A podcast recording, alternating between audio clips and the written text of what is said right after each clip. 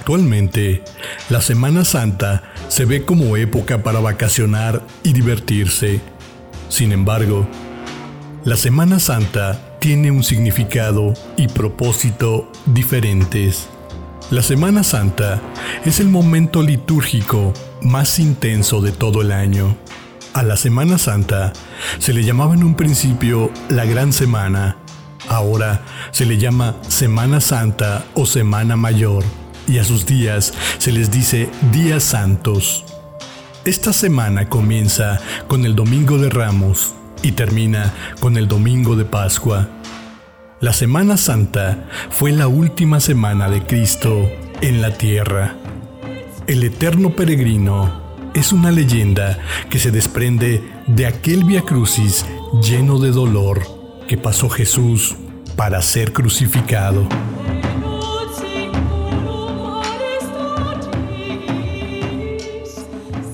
He oído rumores de que tienen preso al que se proclama Mesías. Yo lo he visto en varias ocasiones pasar acompañado de los 12 hombres que lo siguen. Se ve un hombre bueno, pero todos dicen que es malo, que su falsa proclamación y evangelización es solo una estafa para sentirse superior a nosotros.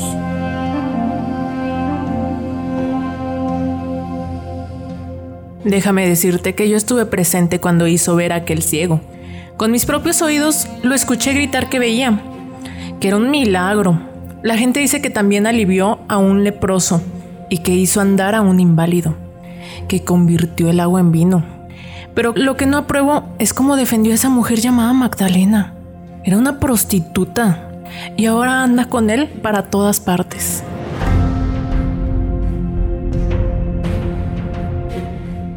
Pues no soy quien para ir en contra de quien lo juzga, y tampoco soy quien para juzgarlo.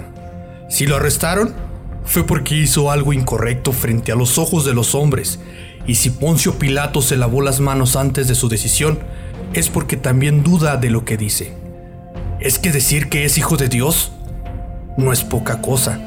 Con Dios no se juega, no se jura en vano.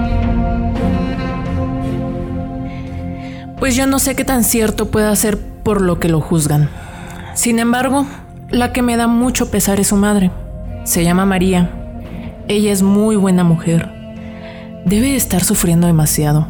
Yo también soy madre y no me imagino a mi hijo crucificado y menos juzgado como el peor de los pecadores y el peor de los delincuentes. Mientras esta plática se llevaba en la casa de Adelki, Cristo sufría una caída donde el peso de la cruz era su más grande tortura. Levántate, levántate y anda. Pídele ayuda a tu Padre Dios. Si Dios fuera tu Padre no estuvieras aquí. Dile que venga por ti. Que te quite esta tortura. Que te salve. ¿Dónde está? ¿Dónde está tu Padre falso, Mesías?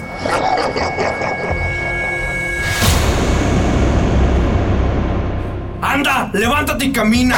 ¿Te proclamas rey? Pues ten tu corona de espinas. ¿Dónde están tus discípulos? Uno te negó, el otro te traicionó y los demás aquí, solo viendo cómo se acaba su Mesías a rastras. Padre mío, perdónalo. No sabe lo que hace ni lo que dice. Y a la hora de su juicio, no le tomas en cuenta esas acciones. No está consciente de lo que hace. ¿No te cansas de proclamarte Mesías y creer tus mentiras? ¡Anda! ¡Camina! Aún te falta mucho por andar.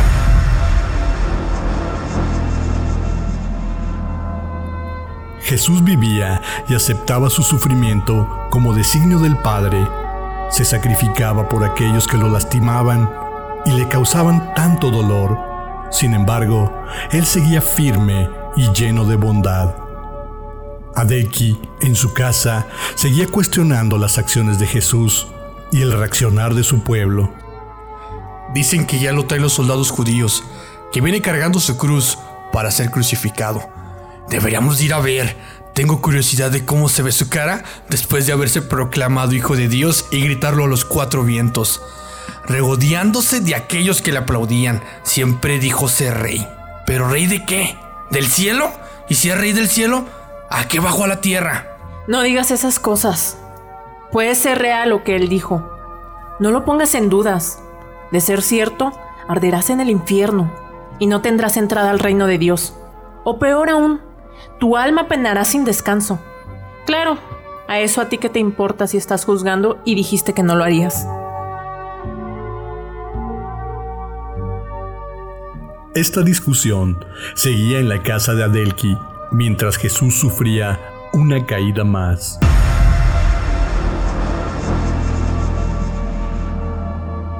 Sus heridas se hacían cada vez más graves, su frente sangraba, su cuerpo se deshidrataba y sus piernas ya no le respondían.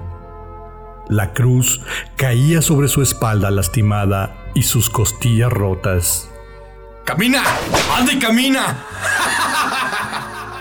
Así le dijiste a aquel hombre que fingía ser inválido. Haz lo mismo, pero con tu cruz. ¡Que te levantes! ¿Qué te duele más? ¿Tu falsedad o que dejara libre a Barrabás a cambio de ti? Este es tu pueblo, nuevo rey, el que te crucifica. Padre mío, si esa es tu voluntad, ayúdame a soportarlo. Y a este pobre ignorante, perdónale que no sabe lo que hace. Dios mío, ayúdame a seguir. Jesús sentía desvanecer. No podía más. Comenzaba a dudar de la voluntad de su padre y se preguntaba, ¿por qué, si él era su hijo, tenía que sufrir así? Mientras tanto, Adelki y su mujer seguían en su discusión. ¿Qué se escucha, mujer? Hay mucho bullicio. Seguramente ya viene Jesús cargando la cruz. Salgamos, mujeres, salgamos. Veamos el espectáculo. No, Adelki, no salgas. No hay que ser parte de esto. Imagínate si en realidad es hijo de Dios. Nos va a castigar. Entiende, te vas a condenar. No exageres, mujer. Dios no me va a castigar. Solo voy a salir a ver igual que todos. Yo no fui quien lo castigó. Yo solo saldré a ver.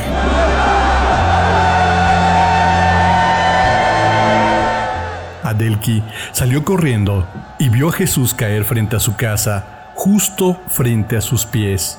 Jesús le pidió un poco de agua. Adelki miró a su alrededor y vio todos los ojos sobre él, viendo qué haría. Por favor, poco de agua. Al sentir las miradas, le negó el agua. Jesús pasaba por un momento de ira y de desesperación por el sufrimiento y dolor que sentía, motivo por el cual lo condenó a un eterno peregrinar. Tú me has negado el agua. Como Dios, negará la entrada a su reino. Al no poder llegar al reino de mi Padre, tendrás que peregrinar en busca de quien te ofrezca un pan, una moneda o agua. No podrás descansar. Caminarás y caminarás sin parar. Tú no puedes negarme la entrada al reino de Dios. Si fueras el Mesías, no estarías aquí tirado frente a mí. ¿Quién te dijo que te detuvieras? ¡Levántate y sigue! Ya casi llegamos a tu destino final. ¿Qué vas a saber tú de, tú de destino si yo te perdono en el nombre de mi Padre? ¡Basta de tanto alarde! ¡Levántate! ¡Carga la cruz y camina!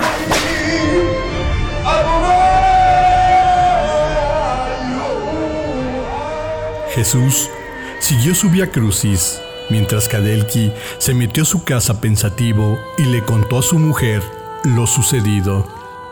Mujer, ese hombre en desgracia me ha dicho que no entraré al reino de su padre. Se lo negué y ahora no me siento bien. Siento que una tristeza y necesidad me embarga mi ser. Te lo dije. Te dije que no salieras a ver. ¿Quién te crees tú para ser su verdugo? Un vaso de agua no se le niega a nadie, y menos a un hombre que está sufriendo así.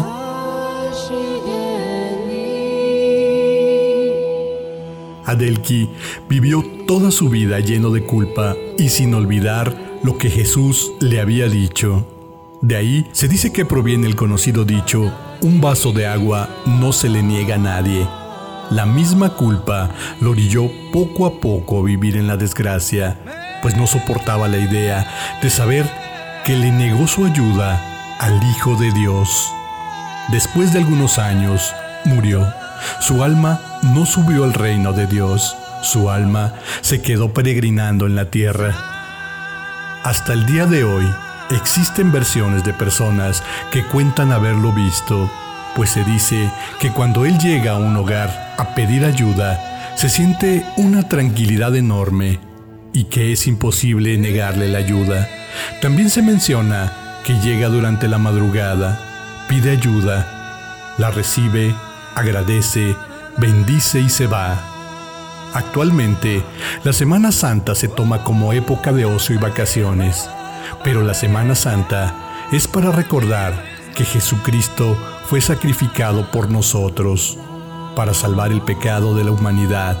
La Semana Santa es para reflexionar sobre nuestras acciones y acercarnos a Dios. ¿Y tú? ¿Cómo festejas la Semana Santa?